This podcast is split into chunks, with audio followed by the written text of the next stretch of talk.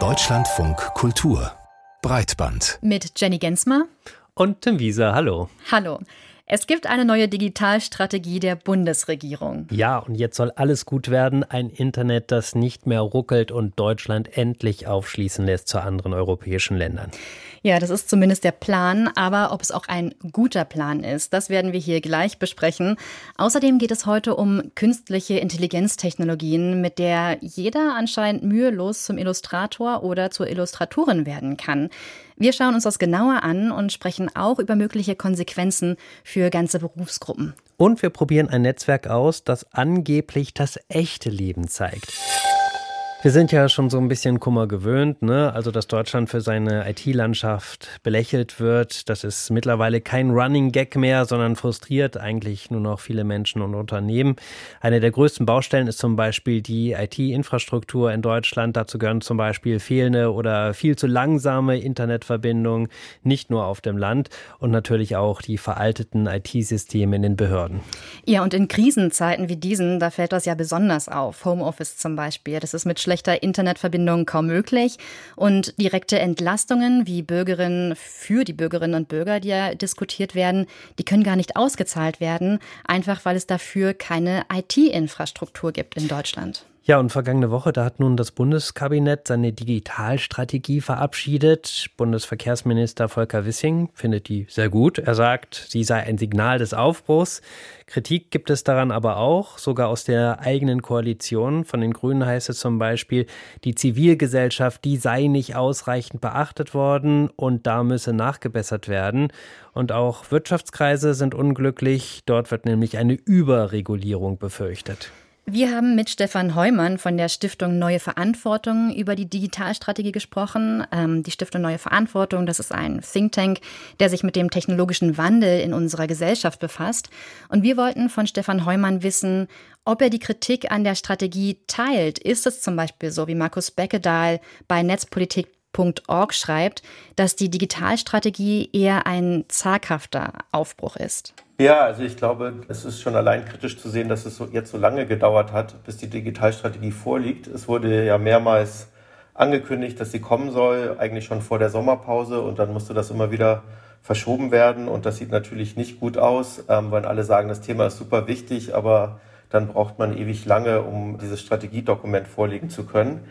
Was wir nach wie vor fehlt, ist eine Auseinandersetzung damit, äh, warum es in der Vergangenheit nicht geklappt hat mit der Digitalpolitik, was eigentlich die strukturellen Probleme in Regierung und Verwaltung sind, die uns so langsam machen und dazu findet man in dem Dokument leider nichts. Und das finde ich das größte Versäumnis. Ist das denn überhaupt die Aufgabe einer Digitalstrategie, quasi die alten Fehler zu erklären? Ja, ich meine, das ist immer die Frage, was verstehen Sie unter Strategie? Ich glaube, in der Politik ist eine Strategie oftmals ein Ankündigungskatalog, was man vorhat zu tun. Aber das ist ja keine Strategie. Eine Strategie sollte ja auch beinhalten Ideen, wie man diese Ziele erreichen will. Und hierfür muss man sich ja auch damit auseinandersetzen, warum in der Vergangenheit Sachen nicht geklappt haben und wie man sie besser machen will. Sonst wäre es für mich keine Strategie, dann ist es einfach ein Maßnahmenkatalog. Und ich glaube nach wie vor, dass die Strategiepapiere aus der Politik hauptsächlich Maßnahmenkataloge sind, die eigentlich den Namen Strategie nicht verdienen. Und gilt das jetzt auch für die aktuelle Digitalstrategie? Also das, was Sie jetzt kritisieren, ist die eine Sache. Hinzu kommt, dass auch in der Vergangenheit den Digitalstrategien immer Schwammigkeit vorgeworfen wurde. Würden Sie sagen, da ist jetzt die neue Ausgabe immerhin ein bisschen besser? Ja, ich würde sagen, die neue Ausgabe ist besser. Also die, die Ziele sind klarer definiert worden, die sind auch messbar. Wenn man so sagt, man will äh, zum Beispiel, dass die Patientenakte, die elektronische, nicht nur, dass die kommen soll, aber die soll von 80 Prozent der gesetzlich versicherten Patienten genutzt werden, dann ist das ein konkretes Ziel, an dem sich die Regierung dann auch messen lassen muss. Und das Ziel muss ja auch sein, dass äh, was nicht nur einfach hingestellt wird, sondern dass es auch genutzt wird. Und das finde ich zum Beispiel einen echten Fortschritt. Also das ist wirklich sehr, sehr viel klarer formuliert da hat man sich mehr Gedanken gemacht, was will man eigentlich erreichen und woran wollen wir uns messen lassen. Also das finde ich schon besser und sehr, sehr viel konkreter als in vergangenen Papieren. Was eben fehlt, ist die Auseinandersetzung damit, warum man in der Vergangenheit das nicht oftmals nicht geschafft hat, die gesetzten Ziele zu erreichen. Und das hat halt viel mit der Arbeitsweise in den Ministerien zu tun und äh, mit den langsamen Prozessen, mit den komplizierten und hierarchischen Entscheidungswegen. Und darüber wird eben nichts gesagt. Ich würde gerne nochmal danach suchen, was Sie an konkretem Guten in der Strategie finden. Sie haben jetzt gerade zumindest schon mal die Patientenakte angesprochen, aber gibt es noch ein anderes Thema, von dem Sie sagen würden, das wurde in der Digitalstrategie durchdacht und von diesem Thema glauben Sie auch, dass jetzt die Digitalstrategie dazu führt, dass dieses Thema auch vorangetrieben wird? Ja, ich finde es zum Beispiel gut, dass man äh, gesagt hat, es gibt Hebelprojekte, also Projekte, die eine ganz große Ausstrahlkraft haben für die Digitalpolitik insgesamt. Und das ist natürlich logischerweise der Breitbandausbau, denn wenn man nicht mal mit dem Internet verbunden ist, dann kann man natürlich auch keine Leistungen über das Internet nutzen und ist äh, digital abgehängt. Das ist ganz klar, dass das ein Hebelprojekt ist. Das andere, das sind digitale Identitäten. Ich denke, das könnte sogar noch ausführlicher in der Strategie besprochen werden, aber es ist gut, das so prominent zu machen. Denn wenn Sie nicht die Möglichkeit haben, sich gegenüber dem Staat digital zu authentifizieren, dann können Sie eigentlich keine staatlichen Leistungen nutzen. Und das ist ja oftmals auch noch der Frust vieler Bürgerinnen und Bürger, wenn sie mit dem Amt zu tun haben, dass es immer ganz unterschiedliche Wege immer noch gibt, wie man äh, belegen muss, dass man eigentlich die Person ist, die den Antrag stellt. Sei es, dass man dann doch noch mal was unterschrieben hinschicken muss oder man bekommt irgendwelche Codes zugeschickt, mit denen man sich registrieren muss. Das ist immer sehr, sehr aufwendig und mühsam und das ist ein echter Gamechanger, also echt eine Anwendung, die den Unterschied macht, wenn man eine digitale Identität hat, die flächendeckend eingesetzt werden kann. Und genauso ist natürlich ähm, für die Digitalisierung extrem wichtig, dass Daten mehr zur Verfügung gestellt werden. Also da sind wir beim Thema Open Data. Da könnte sicherlich auch wieder ein bisschen mehr dazu stehen, aber auch die Idee, Datenräume zu schaffen, unterschiedliche Sektoren miteinander zu vernetzen. Die elektronische Patientenakte ist ja auch ein bietet ja auch dann Möglichkeiten, Daten zu teilen zwischen Patienten und behandelnden Ärzten, aber sie auch der Forschung zur Verfügung zu stellen. Das sind Hebelprojekte. Ich finde es gut, dass die in der Strategie ähm, vorne rangestellt werden, weil die bieten die Grundlage, dass wir Digitalisierung zum Wohle der Gesellschaft nutzen können. Und das hätte man aus meiner Sicht sogar noch größer machen können und noch mehr in den Mittelpunkt stellen können, weil dann doch wieder sehr viel auch Kleinteiliges in der Strategie kommt, sehr viele kleine Einzelmaßnahmen. Herr Heumann, wir hatten ja im Juni schon mal bei Breitband mit Ihnen gesprochen. Damals ging es um den ersten Entwurf der Digitalstrategie und Sie gehörten damals zu den KritikerInnen dieses Entwurfs.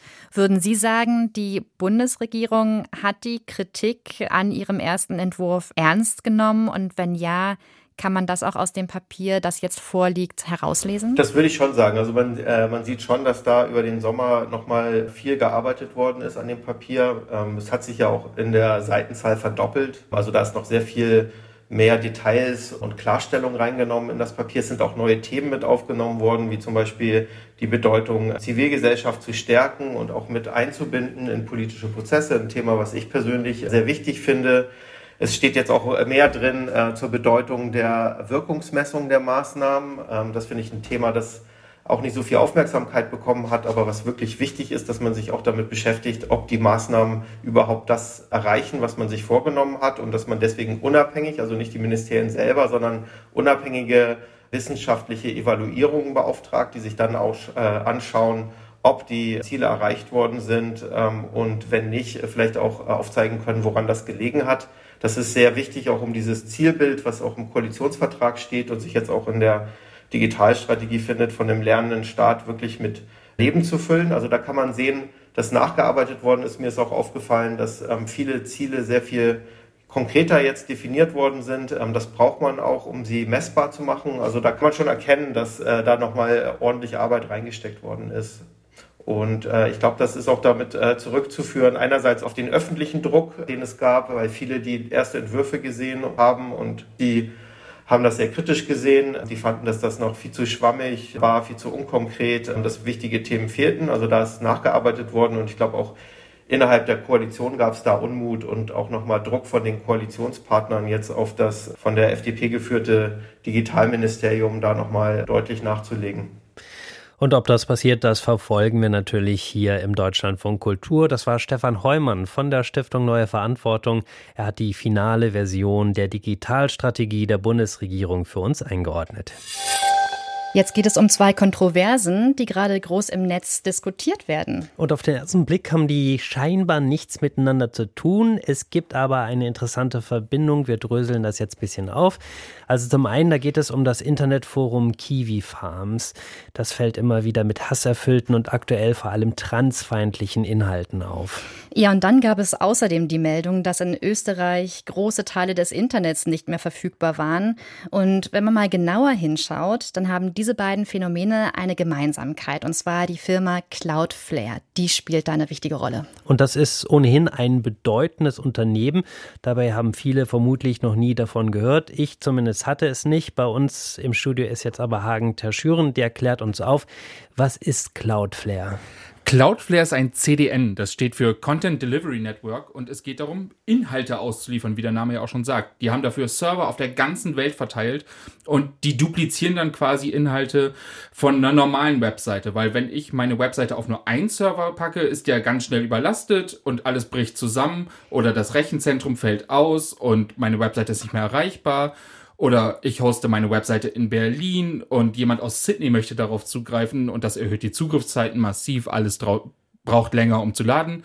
Und darum verteilt äh, Cloudflare halt die Server auf der ganzen Welt und macht das so zugänglicher. Und das ist gerade wichtig für kleinere oder mittlere Unternehmen. Und Cloudflare selbst ist so groß geworden, dass die nach eigenen Angaben über 20 Prozent des Webs äh, läuft über deren Server. Und zu den Kunden gehören vor allem kleine bis mittelgroße Unternehmen, zum Beispiel der bekannte Gaming-Chat-Dienst Discord oder auch die Dating-Plattform Tinder. Ja, und wenn so viele Dienste von einem CDN abhängig sind, dann sind natürlich auch viele betroffen, wenn es mal Probleme gibt. Und so war das auch in Österreich, oder? Ja, da ist eine fünfstellige Anzahl an Internetseiten komplett aus dem Netz verschwunden und Cloudflare konnte da überhaupt nichts für. Da stellte sich sehr schnell heraus, das hat etwas mit dem Urheberrecht zu tun, denn es gab äh, die Anordnung, IP-Adressen zu sperren, in dem Fall IP-Adressen von Cloudflare. Das ist Thomas Lohninger von der NGO Epicenter Works. Und das Problem ist, dass hinter einer IP-Adresse, da sind ganz, ganz viele Webseiten, gerade bei dem CDN, das dazu da ist, ganz viele Webseiten zu verteilen. Und die sind dann als Kollateralschaden einfach mit aus dem Netz verschwunden. Und wir haben ja auch gesehen, bei dieser Sperre jetzt in Österreich, die hat wirklich NGOs wie SOS Mitmensch getroffen, eine, eine sehr etablierte Menschenrechtsorganisation, aber auch kleine KMUs, Sachverständige im Baubereich. Ähm, und das sind alles Unternehmen und Firmen, die haben einfach nicht die Ressourcen, dass sie jetzt sich auf langwierige Rechtsstreitigkeiten einlassen. Und genau diese Rechtsstreits wären aber das einzige Mittel, dagegen vorzugehen. Lohniger plädiert denn deshalb dafür, dass wenn wir schon Netzsperren haben, dann sollten nur die Internetadressen, also wirklich die Domain und nicht die IP-Adresse gesperrt werden. Oder noch besser, man geht gegen die Inhalte selber vor, weil löschen, das ist immer besser als sperren.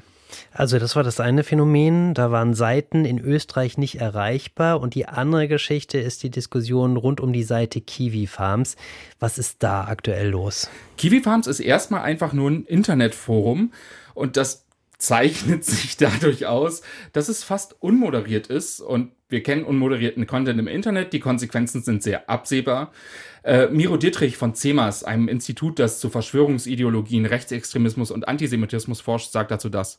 Die MitgliederInnen nutzen das Forum hauptsächlich, um sehr hasserfüllte Belästigungskampagnen gegen Einzelpersonen zu starten. Im Ziel dieser Belästigungskampagnen ist dabei vorwiegend Transpersonen.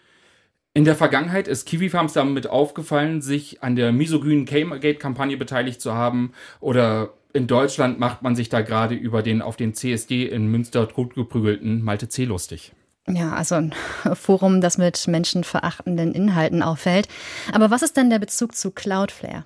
Äh, Kiwi Farms benutzt Cloudflare als CDN und das ist vermutlich der einzige Grund, warum Kiwi Farms überhaupt noch online ist, weil ein CDN das schützt vor Überlastung, das meinte ich ja gerade schon. Mhm. Und äh, es gibt die sogenannten DDoS-Attacken, die sind gerade im aktivistischen Bereich ein gerne genutztes Mittel, äh, um Server zu überladen, damit die Webseite nicht mehr verfügbar ist. Und die Twitch-Streamerin Caffels, die ist selber Opfer einer Belästigungskampagne von Kiwi Farms geworden die hat eine Kampagne gestartet, dass Cloudflare Kiwi Farms als Kunden rauswerfen soll. Und ich meine, Cloudflare ist ein privates Unternehmen, das kann Verträge machen, mit wem es will.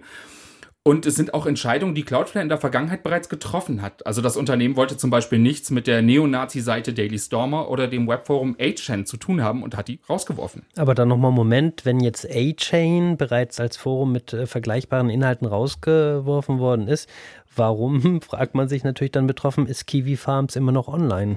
Ja, das ist die große Frage. Also Cloudflare wollte mir keine Interviews geben. Sie haben aber diese Woche einen Blogpost veröffentlicht von CEO Matthew Prince und der Head of Public Policy Alyssa Starzak. Und da geht implizit auf die Kontroverse ein. Also der erwähnt Kiwi Farms nicht, aber Cloudflare schreibt, dass sie sich selber als Infrastruktur begleichen, äh, begreifen, auf dem gleichen Level wie ein Kom Telekommunikationsanbieter. Und sie distanzieren sich von Löschentscheidungen aus der Vergangenheit. Ja, das ist ja eine häufige Debatte, ne, die wir auch führen bei Breitband und Verfolgen, Plattform oder Infrastruktur. Worum handelt es sich? Wie stehst du denn zu der Position von Cloudflare? Ist die legitim? Nach dem jetzigen Stand finde ich nicht wirklich, weil das Telekommunikationsanbieter Infrastruktur sind, das ist auf einer rechtlichen Basis. Also das ist so definiert und die dürfen dann nichts löschen, weil sie halt nicht eingreifen dürfen. Aber das kommt halt auch mit gewissen Pflichten und Cloudflare fällt nicht in diese rechtliche Definition. Und da hätte ich dann schon gerne bessere Argumente, warum man sich mit so einer menschenverachtenden Seite dann weiter zusammenarbeitet. Und Cloudflare könnte ja zum Beispiel Lobbyarbeit leisten um für die Einstufung als Infrastruktur zu kämpfen. Und dafür gibt es ja durchaus gute Argumente. Also ohne ein CDN lässt sich eine Webseite, die Angriffen von irgendwelchen AktivistInnen ausgesetzt wäre, ließe sich nicht online halten. Das wäre unmöglich. Aber sich auf dieser Infrastrukturposition auszuruhen, weil es bequemer ist, äh, ohne sich dann auch dafür einzusetzen, wirklich als Infrastruktur definiert zu sein, mit den daraus folgenden Konsequenzen, das finde ich dann doch zu einfach.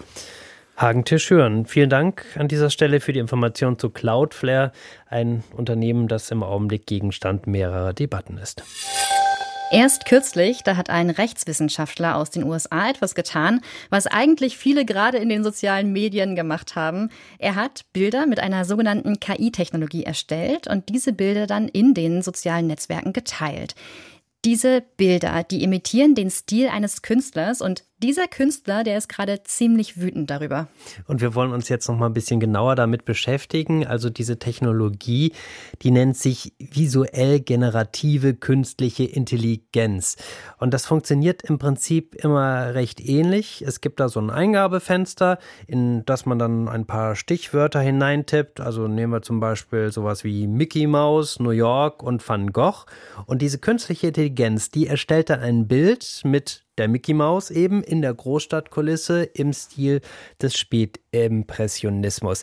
Ja, und dieses Finden der richtigen Wörter, also dieses Schreiben des Textes, der dann zu so einem Bild wird, das hat auch schon einen Namen, das nennt sich nämlich Prompting. Und diese Bilder, das muss man vielleicht noch sagen, mit der die künstliche Intelligenz trainiert wird, die kommen dann irgendwo aus dem endlos Bildmaterial, das im Internet eben frei zugänglich ist.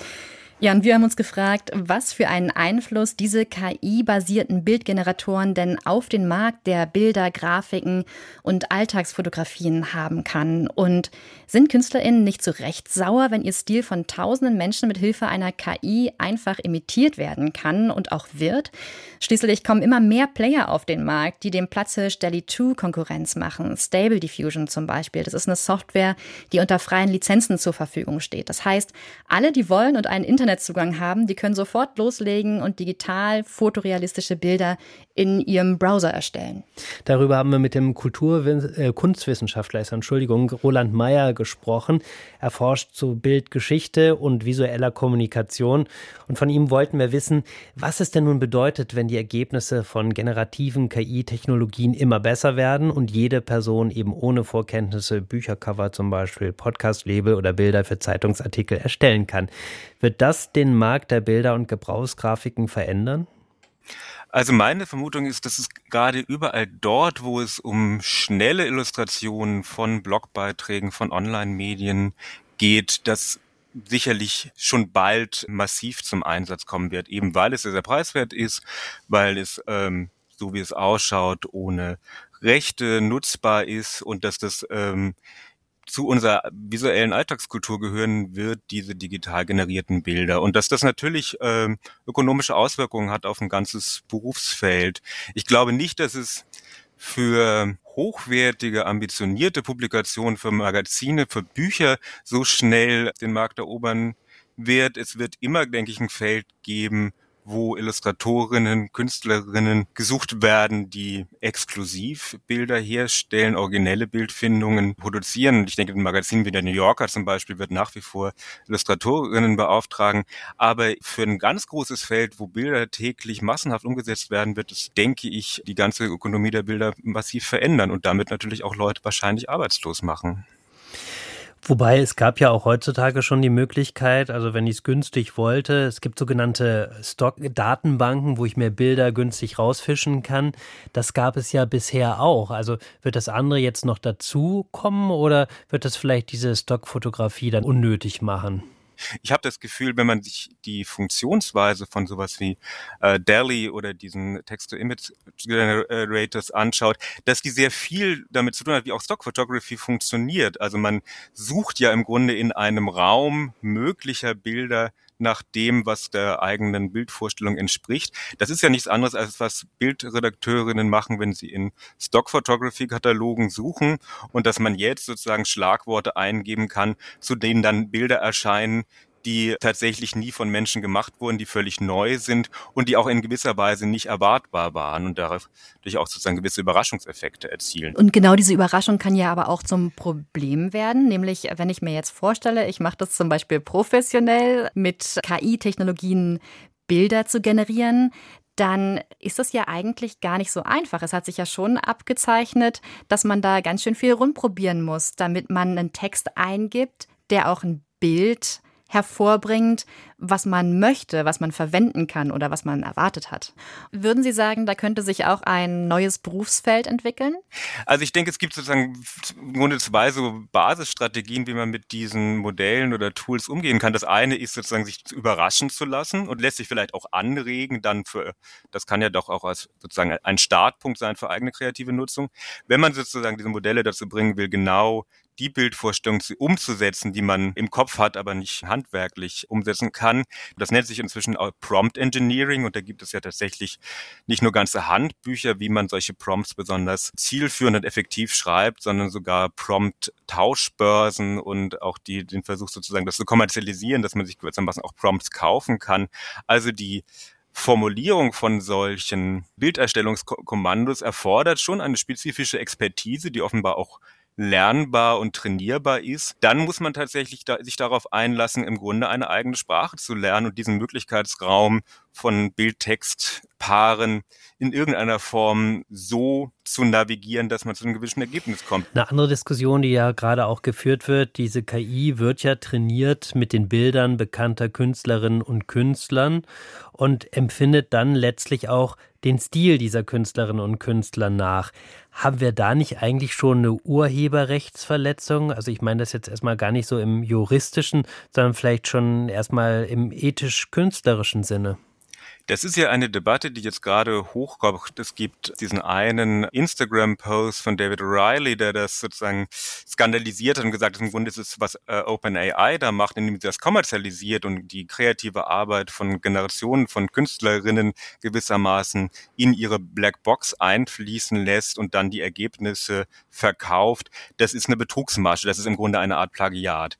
Ich würde nicht so weit gehen. Ich denke aber schon, dass das ethische und ökonomische Fragen stellt, die, die noch völlig unbeantwortet sind. Und das ist wahrscheinlich auch mittelfristig unseren Begriff von Urheberschaft, von kreativer Leistungshöhe, von überhaupt der Kreativität von Bildproduktion verändern wird. Mir scheint es, dass wir noch gar nicht die Begriffe haben, um diesen Prozess zu beschreiben, was da passiert, wenn ich so ein Programm nutze. Ähm, gestern mit Künstlerinnen und Designerinnen darüber diskutiert, da kam der Begriff der Co-Creation, der Co- Schöpfung gewissermaßen auf. Und das war ursprünglich eigentlich nur gemeint als die Co-Kreation zwischen Mensch und Maschine, weil es ja auch ein Prozess ist, in dem man lernt, wie diese Maschine Bilder generiert und wie man selber sozusagen sie dazu bringt, bestimmte Bilder zu generieren. Aber es ist ja eine Co-Urheberschaft in viel umfassenderen Sinne, weil damit eingebunden in den Prozess der Bildproduktion sind eben unzählige anonymisierte, unsichtbar gemachte Schöpferinnen und Schöpfer, die gewissermaßen die Ausgangsdaten liefern. Also es ist, denke ich, was diese Modelle uns präsentieren, ist eine Form der Kollektivierung von Bildwissen. Es ist ein kollektives Bild Wissen, was kondensiert ist in diesen Modellen, was jetzt abgerufen wird und für, für Neuproduktionen genutzt wird. Und ich frage mich, ob das mit den klassischen Mitteln des Urheberrechts, das immer noch voraussetzt, es gibt einen Autor, eine Autorin, ein Werk, das ist irgendwie eine eins zu eins Beziehung überhaupt erfassbar ist, wenn man solche riesigen Datenmengen von sozusagen großen Mengen von Autorinnen kondensiert und gewissermaßen als Ressource und Produktionsmittel digital verfügbar macht. Vielleicht eine kurze Nachfrage. Ich meine, letztlich ist ja der Stil von Künstlerinnen und Künstlern immer schon irgendwo irgendwie nachempfunden worden. Ich meine, Andy Warhol wäre wahrscheinlich aus dem Klagen gar nicht rausgekommen, wenn er jetzt gesagt hätte, du darfst jetzt irgendwie nicht die Fotografien von irgendjemanden bunt neu kolorieren. Und umgekehrt wurde und wird bis heute, es ist aktuell anhängig, glaube ich, beim obersten Bundesgericht sogar Warhol oder die Warhol Foundation tatsächlich von Urheberrechtsklagen bedroht, weil Warhol sich ja natürlich die kreative Arbeit von Fotografinnen und Fotografen angeeignet hat. In dem konkreten Fall geht es, glaube ich, um eine Fotografie von Prince, die er überarbeitet hat. Warhol ist, finde ich, ein gutes Beispiel dafür, wie man vielleicht auch überhaupt sowas wie Kreativität anders denken muss. Und die Frage von Stil ist dann vielleicht nachgeordnet, also Stil, der Stil sozusagen der Bildproduktion, als vielmehr sozusagen Haltungen, wie man mit großen Bildermengen umgeht und die sozusagen auswählt, bewertet und wo man sie auch wie zeigt und eben neu kontextualisiert. Der Kunstwissenschaftler Roland Mayer über KI-generierte Grafiken und Bilder und wie sie nicht nur den Beruf von Grafikerinnen und Grafikern verändern, sondern wahrscheinlich uns auch als Gesellschaft mit beeinflussen.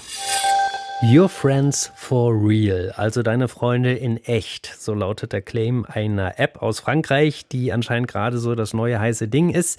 Diese App, die heißt Be Real. Ja, und die App, die will Instagram und Co. den Rang ablaufen. In den USA ist sie anscheinend schon sehr populär. Und jetzt ist sie auch in Deutschland angekommen. Bei dieser App, da sollen möglichst authentische Bilder ohne Filter und Inszenierung entstehen und möglichst spontan gepostet werden. Und damit das auch klappt, bekommen Nutzerinnen und Nutzer so eine Push-Benachrichtigung, dass sie ein Bild von sich posten müssen. Und zwar sofort. Also nichts mit langer Vorbereitung und Suche nach der perfekten Location. Ja, und das kommt anscheinend so gut gut an, dass Meta nervös zu werden scheint, also der Konzern hinter Instagram. Zumindest arbeiten sie an Features, die sehr an Funktionen von Be Real erinnern. Karina Schröder, die wollte das mal selbst erfahren, selbst ausprobieren, was dieses Netzwerk so besonders macht. Deshalb ist sie da mal direkt vorgegangen und hat sich angemeldet. App runterladen, ein paar Daten inklusive Telefonnummer angeben und die Identität per SMS-Code bestätigen. Aller Anfang ist leicht im sozialen Netzwerk Be Real. Aber dann muss ich das erste Foto von mir schießen, sowohl mit der Front- als auch der Backkamera meines Handys. Allerdings bekomme ich nur bei einer der beiden eine Vorschau. Dementsprechend habe ich immer eine könnte man sagen, Unbekannte. Also da ist schon ein Stück weit ein Kontrollverlust da, bei dem ich gemerkt habe, der macht mich nervös. Meint Katja Gunkel, Kulturwissenschaftlerin an der Goethe-Universität Frankfurt am Main. Das finale Bild besteht aus zweien, einem kleinen Bild zum Beispiel ein Selfie in der linken oberen Ecke und das große ist das, was vor mir passiert. Das heißt, da findet ja buchstäblich eine Verortung des Selbst im Umraum statt. Also der Ort, an dem ich mich befinde, der Kontext, die Situation wird total bildentscheidend. Ich stehe auf dem Balkon, will kreativ sein und bin dann doch das reine Klischee. Denn die Push-Meldung kommt und mein Zeitfenster von zwei Minuten für einen Schnappschuss beginnt jetzt. Also muss meine Katze erhalten. Und ich lächle unbeholfen. Aber ich bin unzufrieden, also versuche ich es weiter. Dabei stelle ich mir vor, wie es Millionen NutzerInnen, die die Push-Benachrichtigung auch gerade bekommen haben, genauso geht. Ich mache weiter, bis die Katze genervt ist die zwei Minuten rum sind und ich keine Wahl mehr habe. Die Nachwelt kann all das sehen an meinem Ausdruck und den Metadaten. Da ist vermerkt, wie viele Versuche ich gebraucht habe. Natürlich ist das auch eine perfekte Möglichkeit, wieder Druck aufzubauen, nämlich den Perfektionsdruck, dass man eben den in Anführungszeichen perfekten Schuss beim ersten Mal hat. In meinem Kopf schwirrt aber noch das Wort Transparenz. Zu dem Thema fällt mir noch etwas ein. Filter, die alles schöner machen, gibt es nicht. Die App will das Anti-Instagram-Sein mit Konventionen brechen. Authentisch und alltäglich. In der Entdecken-Funktion sehe ich deshalb auch ganz viele Selbstporträts von Menschen mit müden Gesichtern auf der Couch liegend. Spannend, findet Katja Gunkel, die ihre Dissertation über Instagram geschrieben hat. Back to Banality im Sinne von so einer Banalität alltäglicher Momente und Tagesabläufe, die ja auch wieder so eine Leichtigkeit und Unschuld von Amateuraufnahmen in äh, Online-Kommunikation einzieht, die diese irgendwie verloren hat durch Fake News und Filterblasen und äh, algorithmisch gesteuerte, total hyper kommerzialisierte äh, Kontexte. Der Charme von Amateuraufnahmen war auch das, was Instagram zu Beginn so beliebt gemacht hat. Doch Spontanität, Unbedarftheit, das Unperfekte ist längst verschwunden. Darum erlebt BeReal wohl gerade auch so etwas wie einen kleinen Hype. Im Dezember letzten Jahres wurde die App knapp eine halbe Million Mal im App Store runtergeladen. Ein Vierteljahr später waren es schon 2,1 Millionen Abrufe, berichtet die Nachrichtenseite Axios. Etwas überraschend ist der Boom gerade jetzt. Gibt es das Netzwerk schon seit 2019. Die freie Journalistin Patricia Tensing hat eine Erklärung. Als immer mehr Nutzerinnen und Nutzer sich über Instagram aufgeregt haben, weil Instagram teilweise Sachen am Algorithmus und ähm, am Aussehen verändert hat und sich quasi immer weiter entfernt hat von der Fotoplattform, die es einmal war. Bei BeReal kann ich einstellen, ob alle das Foto sehen können oder nur meine Freunde. Die Bilder sind dann nur bis zur nächsten Push-Nachricht sichtbar, also rund 24 Stunden. Und Bilder von anderen kann ich eben nur sehen, wenn ich selbst eins poste, auch im Entdeckenbereich. Die Tage von mir als stille Beobachterin sind gezählt. Leider. Aber auch gut so, denn irgendwie reizt mich die Herausforderung. Allerdings bin ich im Gegensatz zu der Journalistin Patricia Tensing nicht schon seit Februar dabei, habe keine 50 Freunde in dem Netzwerk wie sie. Genau genommen habe ich nicht einmal einen, denn vorgeschlagen werden mir nur Arbeitskollegen. Wenn ich die Erfahrung nicht teilen kann, habe ich auch keinen Spaß daran. Bin ich mit 33 zu alt, Patricia Tensing? Ja, ich glaube schon, dass es auf jüngere Leute abzielt, weil, und das ist jetzt irgendwie gar nicht äh, negativ gemeint, aber die haben natürlich noch ein viel abwechslungsreicheren Alltag. Trotzdem fühlt sich die Kulturwissenschaftlerin Katja Gunkel angesprochen. Gerade für die Menschen, für meine Freunde, die ich im Alltag viel zu selten sehe, dass wir wenigstens irgendwie so kleine Bits and Pieces auf die Art und Weise alltäglich mal mitkriegen. Zumal jetzt schon die geballte Kreativität des Internets sich bei BeReal wiederfindet. Hier stellen Menschen Emojis nach, integrieren sich gegenseitig in ihre Be-Reals, inszenieren sich in historische Ereignisse hinein. Das macht mir noch etwas klar. Egal wie real wir sein wollen, von den banalsten bis zu den spektakulärsten Bildern, Inszenierung ist immer dabei. Allerdings ist unklar, wie lange Be Real so bleiben kann. Denn Werbung schalten ist schwer. Das Influencer-Prinzip funktioniert hier nicht. Aber das wollen die Macher laut eigenen Angaben auch nicht, vertrauen gerade auf Risikokapitalgeber. Doch auch das Geld geht irgendwann aus. Und was kommt dann? noch offen. Ein offensichtliches Geschäftsmodell, um BeReal dauerhaft zu finanzieren, gibt es noch nicht. Karina Schröder hat das neue Netzwerk für uns ausprobiert. Würde es dich denn reizen, das auszuprobieren? Also anscheinend äh, kann man ja auch nicht einstellen, wer die Momentaufnahme dann so zu sehen bekommt. Also das äh, würde mich schon mal so ein bisschen abschrecken vielleicht. Äh, du meinst, wo dieses Bild dann irgendwann landet, das ist dir dann noch nicht so richtig klar. Also ich, ich weiß nicht, ob ich quasi extra ein Netzwerk haben wollen würde, wo wir dann real sind. Ich glaube, mhm. ich würde mir eher so wünschen, dass wir vielleicht in den etablierten Netzwerken mehr real sind. also das wäre dann vielleicht so eine richtige, tatsächliche, so eine Gegenbewegung. Ich finde neues Netzwerk eigentlich total schön, dass es Konkurrenz gibt. Ähm, aber also so, so erkennt man ja quasi an, dass wir alle künstlich sind in der restlichen digitalen Welt. Ja, oder? und ich denke, also ich denke zumindest, dass es heilsam ist, ne? Oder so ein Weg sein könnte, über die problematische Seite von Instagram vielleicht mal ein bisschen rüber zu kommen. Und wenn jetzt Instagram in die Richtung geht, vielleicht ein bisschen realer wieder zu werden, wäre das auf jeden Fall gut. Denn für Leute, die da vulnerabel sind und natürlich auch für uns alle eigentlich, kann das Netzwerk ja durchaus äh, toxisch sein mit diesem diese Inszenierung des perfekten Lebens, des schönen Lebens und des sich dann Vergleichens und sich irgendwie schlecht zu fühlen. Ne? Und so ein bisschen mehr Realismus äh, könnte da so eine Art Gegenmedizin dann sein. Ne? Könntest du dir das vorstellen, dass das funktioniert oder ist es vielleicht eher so rum, dass dann Be Real Unreal und wieder künstlich wird? Ja, ich denke, dass das auf jeden Fall wieder irgendwie umgangen werden kann. Ne? Dass mhm. es dann tatsächlich auch wieder Influencerinnen und Influencer tatsächlich auch in diesem Netzwerk gibt. Und wir können uns jetzt im Augenblick nur noch nicht vorstellen, wie das dann funktioniert. Aber irgendwie, ähm, oder dann, wenn das, das, wenn das tatsächlich nicht funktioniert, dass es dann tatsächlich stirbt, weil es sich dann wirtschaftlich dann nicht auf Dauer hält. Aber es ist natürlich ein spannender Gedanke, im Nachhinein zu schauen, was wir alles übersehen haben. Können uns diese Sendung ja dann nochmal anhören. Genau, in zwei zu einem späteren Zeitpunkt. Genau. genau. Für heute war es das aber erstmal hier bei Breitband. Jetzt haben Sie die Möglichkeit, Be Real auszuprobieren oder vielleicht auch mal das echte Leben in echt auszuprobieren. Alles Möglichkeiten. Vergessen Sie aber nicht, äh, die nächste Folge von Breitband anzuhören. Und wir freuen uns natürlich auch, wenn Sie uns weiterempfehlen oder vielleicht auch einfach mal ein Sternchen, ein Herzchen dort geben, wo Sie uns gerne hören. Wir sagen jetzt erstmal Tschüss. Wir sind Tim Wiese und Jenny Gensmer. Tschüss. Ciao.